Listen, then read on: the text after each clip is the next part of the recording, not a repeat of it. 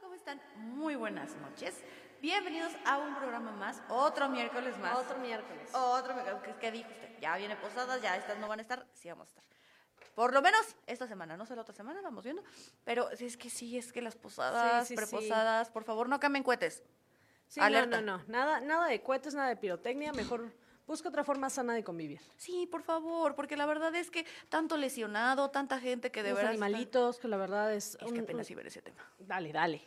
Es que sí, o sea, independientemente de todo lo que acabo de decir de lesionados y de gente que este acaba sin un dedo o algo por el estilo, en el mejor de los casos. Terrible. En el mejor de los casos, porque justamente apenas estaba escuchando que luego, ay, voy a comprar los cohetes y lo dejan en el carro en el sol y pum, explota el carro. O sea, eso también puede pasar, no sabemos la calidad de las cosas, entonces, ¿para qué? ¿Para qué arriesga? ¿Para qué?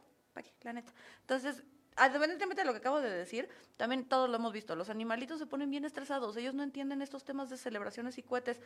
¿Para qué? ¿Para qué no ganamos nada? Le juro que la Virgencita, el Santito y todos los... lo la que- Navidad del Santa Claus. el. Santa Claus no está pendiente de si avienta o no cohetes, ¿eh? entonces no aviente cohetes. Pero independientemente de lo que acabo de decir, porque eso no tiene absolutamente nada de lo que vamos a tratar el día de hoy. El día de hoy, licenciada, tenemos programazo. Programazo. Programazo. No, hombre. ¿Por qué? Gran, gran programa. Vamos a dar un poquito de contexto. Eh, para empezar, lo voy a decir de una vez. sin Así, tapujos. sin más. Así como va. El invitado del día de hoy es alguien al- a quien personalmente admiro mucho, que me ha, eh, ha- ha ayudado a entender muchos conceptos que justamente vienen a este tema de, de pronto, muchos no sabemos qué es la ley. O Totalmente. sea, muchos no tenemos idea de qué es lo que le toca a los, a los tribunales o al Poder Judicial en general en cuanto a la aplicación de leyes, porque de eso se encarga el Poder Judicial, aplicar las leyes judiciales. No las crea, no las transgiver, Muy no- distinto al Poder Legislativo, que es cuando nosotros decimos hay que legislar. y que se ha- y han venido, han venido diputados a decir aquí las grandes cosas y las grandes verdades, pero es, ellos se encargan de hacerlas, no de ejecutarlas. Quienes las ejecutan son el Poder Judicial. Licenciada, un poquito de contexto, cuéntanos un poquito usted qué sabe del Poder Judicial. Pues dos, tres. Examen. Dos, tres, examen del Poder Judicial. Bueno, eh, rápidamente, el, el poder del Estado, el Estado como esta figura soberana que se autodetermina y autolimita, eh, el Estado mexicano se divide en tres poderes. Acuérdense que esto es muy importante porque a veces creemos que todo el poder del Estado recae en una persona y eso no es cierto, señores. Eso se llama monarquía y ya estamos muy lejos de eso. Bueno, Y vemos. y vemos. pero acuérdese que esto es en los tres niveles de Así es, gobierno. a- para allá iba, porque está el nivel federal, que es todo México, la federación, los estados, todo, todo, el nivel estatal, que es el estado de Oaxaca, y el nivel municipal, que pues ya lo hemos platicado, que han venido también aquí personas del Cabildo a explicarnos, pero básicamente está la división de estos tres poderes, ¿no? El poder ejecutivo, que es el, eh, representado por el presidente y las secretarías de Estado, eh, en el caso de Oaxaca, pues sería el gobernador y las secretarías de Estado de Oaxaca. En el caso del municipio sería el presidente municipal y todos los órganos administrativos. Así es. En el caso del Poder Legislativo, es en a nivel federal es la Cámara, la- el Congreso, que El es la cámara, Congreso. ba- la cámara Alta y, Y la- y bueno, senadores, eso. senadores y diputados, vamos a dejarlo así. Sí. Senadores y diputados, sin ponernos muy técnicos. Y el Poder Judicial, que es muy importante que entendamos su función porque, bueno, a ver, quien dirige la orquesta, sí, en algunas cosas, porque volvemos, al, al dividir el poder en tres, cada uno tiene sus funciones, ¿no? Entonces, el Poder Ejecutivo, que se encarga de justo a, ver qué vamos a hacer, cuáles son los programas que se vienen para el próximo año, la asistencia social, o sea, un sinfín de cosas. Es, eh, temas de Hacienda, porque la Secretaría de Hacienda y Crédito Público pertenece al Poder Ejecutivo, perdón. Y el Poder Legislativo, pues las leyes, ¿no? Crearlas, modificarlas, extinguirlas, etc, etc. Y el Poder Judicial, tan importante. El tema medular del programa de hoy.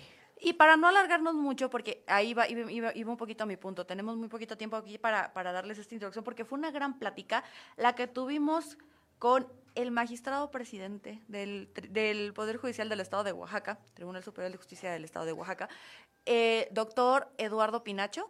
Eh, nos abrió la puerta de su despacho para poder platicar un poquito con él. Eh, también para que ustedes lo sepan, eh, la figura de presidente nada más está electo como por cierto tiempo. Son como son tres años, si mal no recuerdo, en el caso de Oaxaca. Él está por terminar, en diciembre ya cumple estos tres años, entonces ya está entregando prácticamente está entregando resultados, está entregando todo lo que tiene que ser. Rapidísimo, nada más les voy a leer un poquito porque la verdad no me lo aprendí, porque es mucha la trayectoria. Pero nada más para saberlo rápido, el magistrado Pinacho Sánchez estudia la carrera de licenciatura de Derecho, tiene una maestría en Derecho Privado y un doctorado en la Facultad de Derecho de la Universidad Autónoma Benito Juárez de Oaxaca. También tiene estudios de la Escuela Judicial de Barcelona, España y Escuela de la Magistratura de Porto Alegre, Brasil. Todo esto sabiendo que, además, él lo cuenta en la entrevista, pero para darles un poquito de contexto, él lleva muchísimos años ya en el Poder Judicial, en diferentes tipos de salas, en diferentes tipos de, de, puestos en el interior. O sea, él ya sabía el teje y maneja. El funcionamiento desde arriba abajo del Poder Judicial. Exactamente. Entonces, nos abre las puertas para contarnos qué, este, qué deja, qué, cuál es su, legado. Exacto, esa es la palabra que estaba buscando. ¿Cuál es su legado? Este y también, obviamente, como la visión, o sea, yo, de, y lo dice en la entrevista, porque además bien ameno, ¿eh? o sea, fue una plática. A gusto. Muy a gusto, porque justamente dice, a ver, yo entro y veo esto. Y en cuanto yo vi esto, yo dije, cuando yo me vaya, quiero que esté así. Y creo que dentro de lo que nos estaba contando y dentro de sus funciones, tuvo una visión muy clara tuvo una visión muy, muy, muy objetiva, es yo quiero esto y creo, se lo dije en la entrevista y creo que también pues, se puede ver cualquiera que vaya y que acuda a hacer estos trámites. Nos falta sí, pero eso es un tema burocrático y yo ya también lo hablé con él, pero y se escucha en la entrevista, pero sobre todo esta parte de hacer eficiente el sistema judicial en la medida de lo posible. Dice, yo llego a un poder judicial con máquinas de escribir y... A, eso iba yo, o sea, realmente siendo objetivos y justo como también lo abordaba en la, en la entrevista, como lo abordaste, es, falta muchísimo, sí, y aquí lo hemos dicho abiertamente, hay muchas cosas que faltan a nivel burocracia, a nivel servicio a los usuarios y demás, pero algo que sí se pudo ver durante esta magistratura fue el hecho de implementar nuevas tecnologías, de actualizar equipos. En materia familiar ya hay un ahora sí que un tablerito en donde tú puedes registrar tu expediente, se sube todo tu expediente a una especie de nube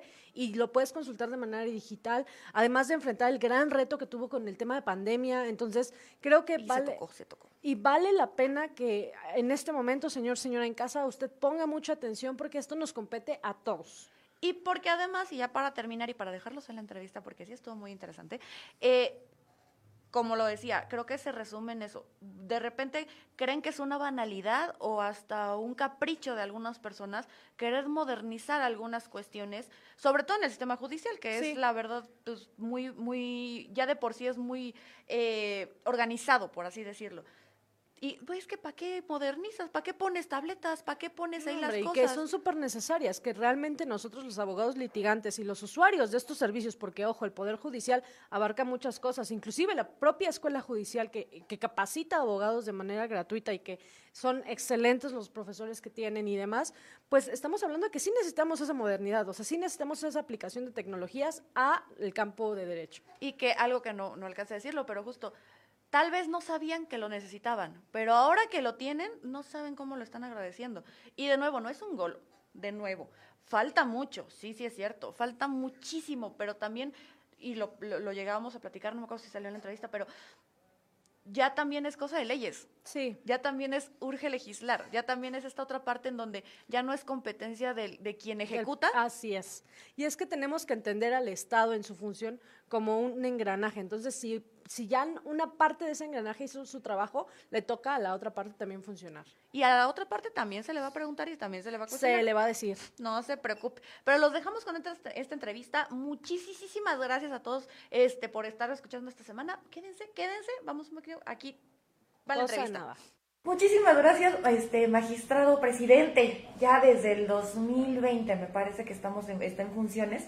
Este, me encantaría que nos platicara un poquito, porque como ya hemos platicado en otras ocasiones, que hemos tenido la oportunidad de coincidir, me gustaría que nos contara un poquito como la, los highlights, las principales cuestiones que usted puede decir de, me voy muy feliz, tranquilo y orgulloso de mi trabajo aquí porque logramos estas cosas. Estas son las partes que me encantaría que nos, nos comentara, sus bebés, sus proyectos.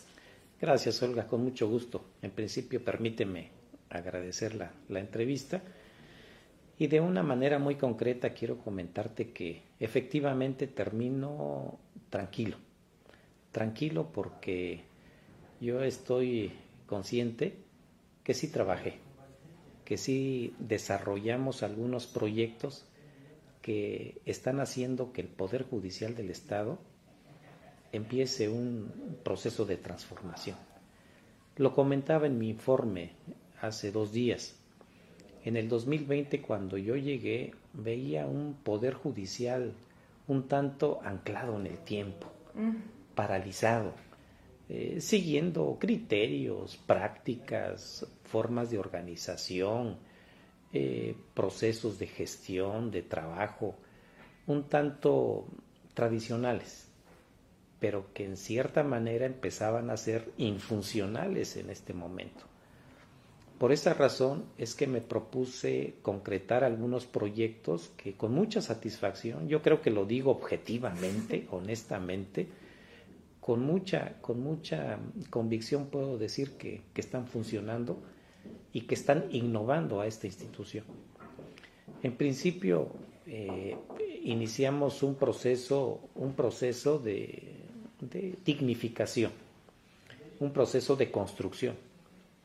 Debemos ahora, en este momento, eh, implementar sistemas procesales modernos, procedimientos, juicios, pues para que la gente lo entienda, juicios modernos muy diferentes de los que tradicionalmente hemos venido eh, desarrollando, de procesos escritos en los que podemos ver expedientes voluminosos, son bultos de expedientes. Oficinas llenas y llenas de papeles. Así es, archivos interminables llenos de papel. Tenemos ahora que dar el salto a procedimientos más modernos, en los cuales la tecnología es fundamental. ¿sí? Eh, son procedimientos que fundamentalmente se llevan a cabo a través de audiencias. Audiencias en las que debe estar presente el juez, debe estar presente una parte, debe estar presente la otra parte, y en plena audiencia ¿sí? se deben dictar las resoluciones correspondientes.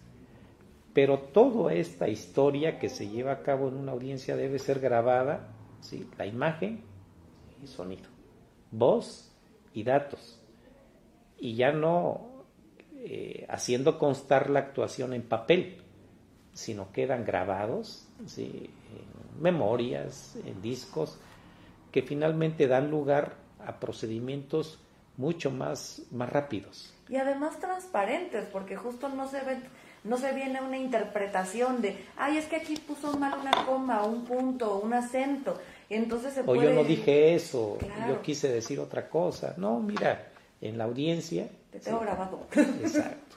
y que además le toca un, en pandemia. Así es. O sea, le toca justo lo bueno de la pandemia donde todo, todo, todo se tiene que reestructurar y, y, y, volver algo diferente y creo que la eficiencia se volvió como un parteaguas durante la pandemia. Es solamente los trabajos que logran eficientarse a través de la distancia han logrado permanecer y mostrar resultados, porque digo, la justicia no descansa, o sea, no va a pasar de, no, es que estemos en, este, en cuarentena, ni modos, este, no puedo hacer nada, no, es buscar otros mecanismos, ¿no? Efectivamente, y por eso, precisamente porque se trata de procedimientos muy diferentes, los juicios orales, necesitábamos de instalaciones distintas, ¿no? Ya no es el simple espacio donde está un escritorio del juez, donde está el secretario lleno de papel. No, ahora son audiencias y se debe grabar la imagen. Y en ese sentido requeríamos de instalaciones muy diferentes, de una tecnología que en un momento dado no teníamos. Y es que el Poder Judicial es de los que más tenía arraigado, por decirlo menos, este, las tradiciones de los juristas. Lo siento, lo he dicho en muchos capítulos, a mí no me gusta. O sea, no, no lo siento justo, como usted lo dice, no es práctico. Así es. Nada más es más bolas. Y por eso, por eso pusimos un, una, una especial atención en la construcción, en el acondicionamiento, en la remodelación de nuestras instalaciones. Y en ese sentido, yo con mucha satisfacción puedo decir que pusimos en operación cinco centros de justicia en las diferentes regiones de nuestro estado. Y son complejos modernos, complejos que tienen una, un diseño arquitectónico y que tienen la tecnología y la forma de organización para este tipo de juzgados y para este tipo de juicios modernos. Y así pusimos en operación el Centro de Justicia del Istmo, pusimos en operación el Centro de Justicia de Jutla, de Putla, de Ixtlán y finalmente el de Tanibet.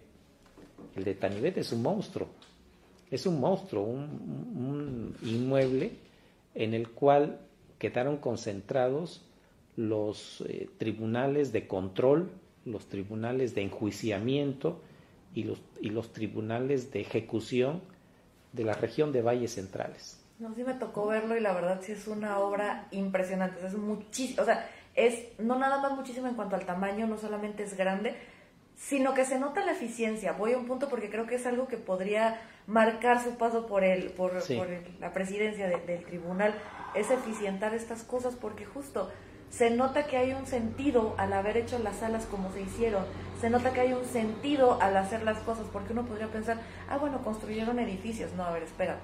O sea, cada una de las cosas tiene su, su porqué, tiene su orden, tiene su forma para justo hacerlo eficiente, porque es de lo que más se, se queja la gente. Sí, efectivamente. Nosotros construimos o pusimos en operación estos centros de justicia especialmente diseñados y construidos para tribunales. Y no como normalmente ha ocurrido, que los tribunales tenemos que adaptarnos a inmuebles que fueron, exacto, y que, ahí están y que en un momento dado fueron construidos con otro propósito.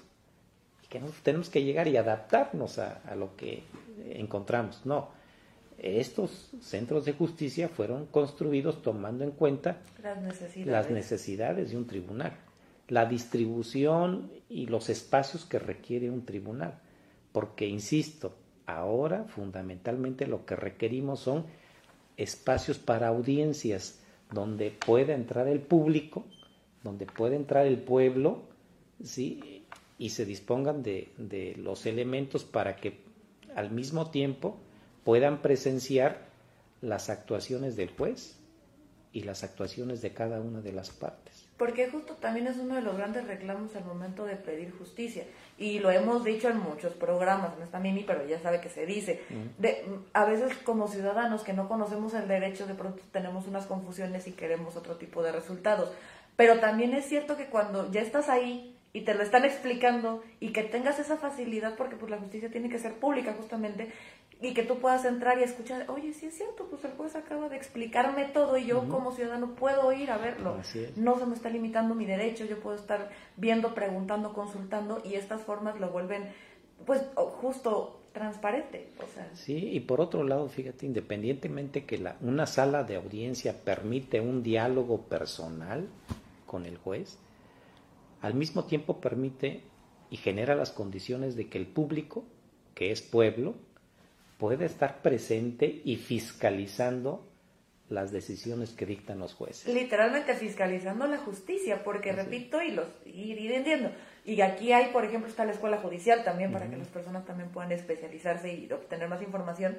Pero además de eso, esa parte de que digo, gran parte del objetivo de este programa es ese, decirles lo que la ley dice y que muchas veces nosotros queremos que la ley diga que van a matar a todas las personas. No es cierto, la ley no dice eso. Y entonces como órgano ejecutor de las leyes, estamos bajo lo que nos dice la ley y las interpretaciones de ley, que son las que se tienen que seguir y que por algo muchas personas mucho más inteligentes que uno se puso a hacerlas, a interpretarlas y a poderles dar un sentido y que con mucho gusto se van a explicar y se van a acercar a las personas. Claro. Sí, y fíjate que con mucho, te digo, lo repito, con mucho orgullo, con mucha satisfacción, pusimos en operación esos cinco centros de justicia. Construimos cuatro juzgados laborales. Anteriormente, la justicia laboral la impartían las juntas de conciliación y arbitraje que no formaban parte del Poder Judicial. Bueno, ah. Sí, era, eran órganos independientes. independientes, formaban parte del Poder Ejecutivo. Pero en virtud de una reforma constitucional, ahora la justicia laboral nos las trasladaron a los poderes judiciales. Yo creo que es correcto, es impartición de justicia y esa función le corresponde a los poderes judiciales. Por esa razón, nosotros en el, en el, 2000, en el 2021 eh, implementamos ya los juzgados laborales, la justicia laboral. Y, por tal razón construimos cuatro juzgados laborales, dos aquí en Excotel, uno en Huatulco y el otro en Juchitán. Y son instalaciones modernas, son instalaciones que disponen también de toda la tecnología para la justicia oral en materia laboral. Y, y en el mismo sentido, construimos dos juzgados familiares en Tuxtepec. Remodelamos y modernizamos totalmente, le cambiamos esa imagen tan deprimente que tenían juzgados. Por ejemplo, en Pochutla, lo hicimos aquí, eh, aquí mismo, en el edificio de, no, en el edificio del ex marquesado. Ah, sí, claro. El ex marquesado. Eso parecía catacumbas, ¿no? Sí, sí, sí, la verdad, era deprimente. Modernizamos el inmueble, le metimos eh, la tecnología más moderna que encontramos, de última generación, tecnología de punta. Incluso allá la, el público que accede a ese inmueble tiene internet gratuito.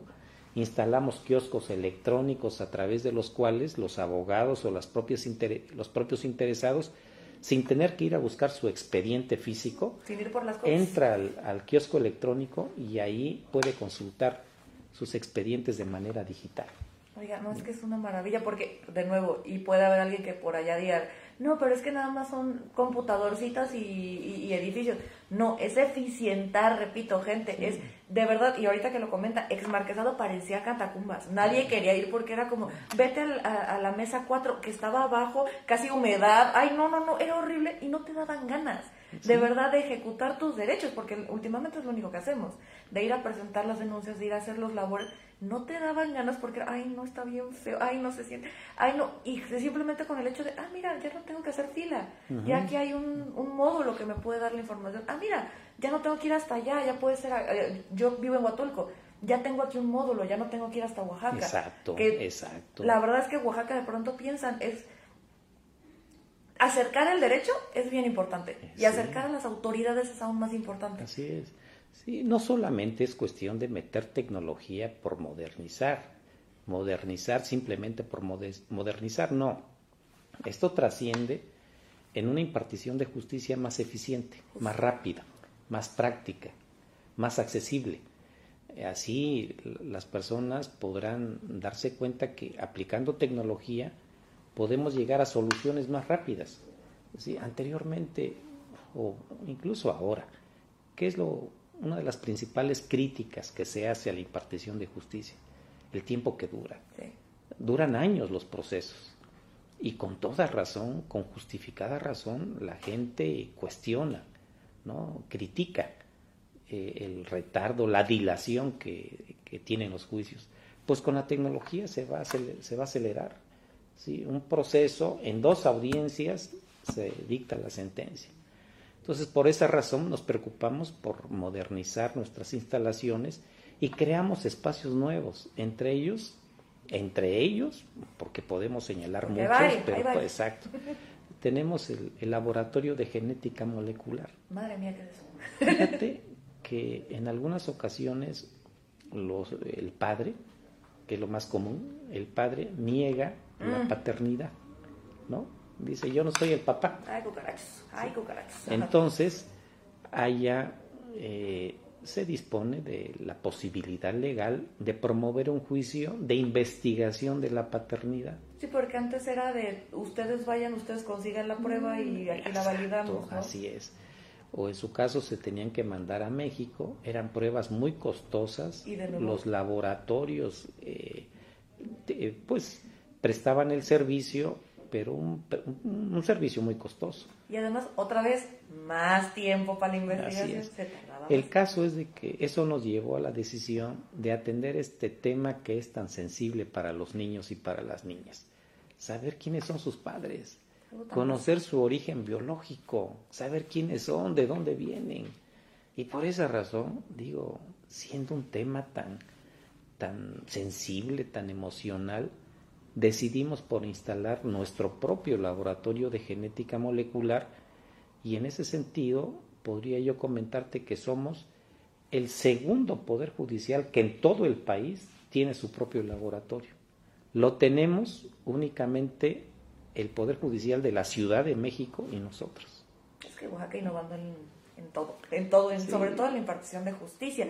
Este, estoy muy satisfecha y contenta de escucharlo porque sí, de verdad, creo que justo parte y lo que hemos platicado en muchos programas es esa necesidad de muchos eh, órganos, porque justamente hemos platicado de casos normalmente fuera de, de aquí que se van tropezando. Justamente ayer hablamos de las reformas laborales y que era muy ineficiente el tema de las juntas de conciliación y arbitraje, nos comentaba la compañera Mimi, y que justo vienen a estos temas que de pronto habrá quien no le guste porque a nadie le gusta todo y nadie es monedita de oro para que le bien a todos. Pero aparte de eso es cuando ya lo ves como una perspectiva real, esta parte de, de acercar a las tecnologías, acercar a las autoridades, acercar al derecho mismo a través de diferentes este, medios de divulgación, la escuela judicial, repito, porque la traigo como bien pendiente aquí al ladito, y que todo esto sirve para simplemente eficientar, porque repito, eso es muy importante, porque mucha gente lo ve como de, pues es que de por sí debería ser eficiente.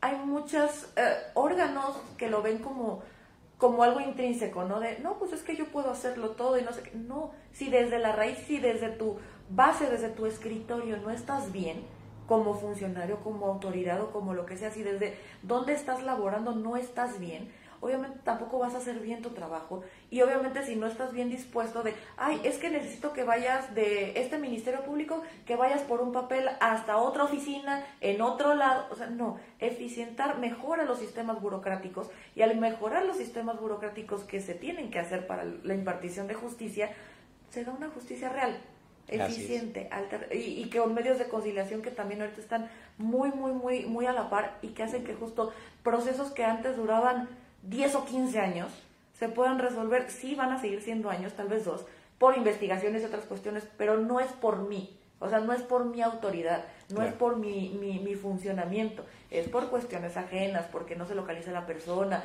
por otro tipo, tipo de cuestiones que ya no dependen de mí, porque lo que de mí depende puse una oficina bien fregona, puse la mejor tecnología, te puse toda transparencia, por mí no quedó. Exacto. Y fíjate que lo, lo entiendes perfectamente bien, y yo creo que la gente también así lo, lo comprende. Lo va a ver, lo va a ver.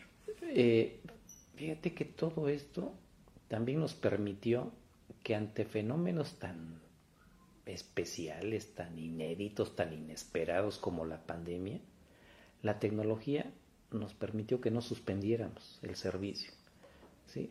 porque eh, eh, llegó un momento en el cual no podíamos eh, autorizar la concentración de personas ¿no? en los juzgados, que son espacios reducidos. Entonces no podíamos tener en el mismo lugar a, a muchas personas, un secretario, un juez, un ejecutor, una parte, la otra parte el Ministerio Público, qué sé yo. Tercero interesado. Entonces, no, no, no podíamos continuar en esos términos. Si no hubiera sido por la tecnología y la posibilidad de llevar a cabo audiencias virtuales, el sistema de justicia en Oaxaca se hubiera paralizado, hubiera colapsado. Y entonces Cuba libre. Exacto, y por esas razones de que nos vimos obligados a apresurar este proyecto tecnológico. La, instalación de redes de voz y datos en todas nuestras instalaciones. Y, por eso es que la tecnología va más allá de lo que a primera vista parece, ¿no? Sí. Eh, simplemente, sí, no, no, era una necesidad, una verdadera necesidad. Y, y, por eso también aquí es otro tema que con mucho orgullo yo lo, lo comento, cuando yo llegué, solo había 30 salas de audiencia en todo el estado. 30 salas de audiencia y donde comparecían las partes. Ahora que me voy, dejo 64 salas de audiencia. Y en este lapso de tiempo duplicamos el número de equipos que disponíamos hasta el 2020 en el 2020 teníamos un número de, equipos X, ahora tenemos el doble. O sea, durante mi administración compramos el número de equipos que a lo largo de los años había adquirido el Poder Judicial. Y es que era impresionante el momento de levantar una denuncia que todavía, la verdad, o sea, si, ah, fueron hace, antes del 2020, ojo, pero si fueron antes del 2020, todavía era, oye, pero ya estamos en 2018, 19, y había gente todavía con su máquina de escribir, ¿no? Y, y eso sí te iba bien, y había cosas que tú decías, ¿cómo es posible que estén así? Porque de repente es muy fácil señalar de, es que ese Ministerio Público ni trabaja. No tenía las herramientas. Se tenía que esperar a que el compañero, oye, préstame tu compu tantito, ¿no? Para que yo pase aquí, para que busque una, no sé qué. O sea, y es, ok, repito, podrá parecer para algunos capricho, pero es necesario, porque tantas veces están, es que no hay justicia, es que no se vale, es que cómo no hacen su chamba. Espérame, déjame, agarro todas las herramientas que necesito y que deben de tener y vámonos como hilo de media, ¿no? En este sentido, este últimas percepciones, últimas este, recomendaciones, porque ya me van a regañar porque le estoy robando mucho tiempo, pero últimas percepciones, este, recomendaciones ya son las últimas, este, los últimos días. Así es. Cuéntenos eh, sobre usted, o sea, cuéntenos cómo, cómo, cómo deja esto, cómo se siente. Fíjate que yo viví en el Poder Judicial prestando mis servicios durante 37 años. Y lo hice, creo que, eh, ocupando desde el cargo más bajo hasta el cargo más alto. Inicié como notificador, lo que ahora son actuarios. Fui secretario general del tribunal, llegué a ser juez, fui magistrado interino, fui magistrado numerario, ocupé la presidencia de la sala civil y de la sala eh, constitucional y penal. Y finalmente, el más honroso cargo al cual puede aspirar un abogado, la presidencia del Poder Judicial de Oaxaca. Y, y son 37 años en los cuales le tomé tanto cariño a esta institución porque la, la, yo la percibo, la entiendo como mi cuna profesional. ¿no? Aquí nací, aquí crecí y aquí quiero terminar mi carrera profesional. Me voy contento, me voy satisfecho porque puse mi mejor empeño. Por supuesto que tuve limitaciones o tengo limitaciones como cualquier persona y eso quizás haya sido el motivo por el cual no di más allá de lo que estoy mostrando. Pero ninguno es perfecto. Lo que sí te puedo decir es de que me esforcé hasta el límite de, de mis capacidades. Y eso me hace irme tranquilo y creo que voy a caminar, porque acá me voy a quedar, voy a caminar por las calles de la ciudad precisamente con, reconociéndola nuevamente, porque en este tipo de trabajos muchas veces te aíslas de tu entorno, muchas veces estás en tu casa sin estar propiamente con tu familia. Entonces quiero, quiero ocuparme ya de cosas muy personales. He sido catedrático, también fui catedrático durante más de 35, 37 años. Quiero volver a las aulas, quiero volver a las facultades de derecho, quiero retroalimentarme con mis alumnos, con mis alumnas. Y yo creo que a eso me dedicaré, pero bien, Cámara 3 está fascinado con la idea, dice que por favor lo anoten en sus clases, abogado también, al estudiante, por supuesto, mi, jovencito, mi chiquito estudiante de Derecho que está fascinado que quería venir. Pero creo que sí, la docencia es algo maravilloso y justo como usted dice, yo aprendo de ustedes, no retroalimentarme de los chavos, como dicen ellos. Pero este, agradecerle muchísimo su tiempo, yo creo que sí. Qué gusto verte como siempre. Ay, no, muchas gracias. Al contrario, yo me voy muy muy feliz, creo que sí si algo me, me quedo tranquila es qué importante es que alguien en donde usted se encuentra, en la posición que usted se encuentra, entienda que tanto la tecnología como la eficienta, el, eficientar los trámites burocráticos no es capricho, es necesario. Necesidad. Es necesario para que las cosas funcionen. Así es. es. Tenemos, y lo hemos dicho muchas veces en el programa, tenemos leyes muy claras y muy bonitas y que si la gente las sabe hacer, de verdad, funcionan bien, pero necesitamos que el órgano que los esté ejecutando esté bien. y muchas veces se les olvida y quieren ir a hacer, bueno, ya no voy a hablar de eso. Pero me encanta que se lo entiendan, que lo entiendan, que no es capricho escuchar nuevas ideas, que no es capricho buscar nuevas opciones y que no es capricho eh, eficientar las cosas. Y de verdad voy muy feliz. Muchísimas gracias por todo el Gracias a ti. Y quiero nada más comentarte que me faltó hablar de muchos otros proyectos, ah, pero que eso sea un compromiso para otra ocasión. Sí, no, claro, la plática, pues, parte dos, parte dos, déjela ahí. No, pero sí, vamos a tener segunda parte seguramente. Muchísimas gracias, magistrado presidente. Gracias a ti, Olga. Y muchas gracias, regresamos al estudio.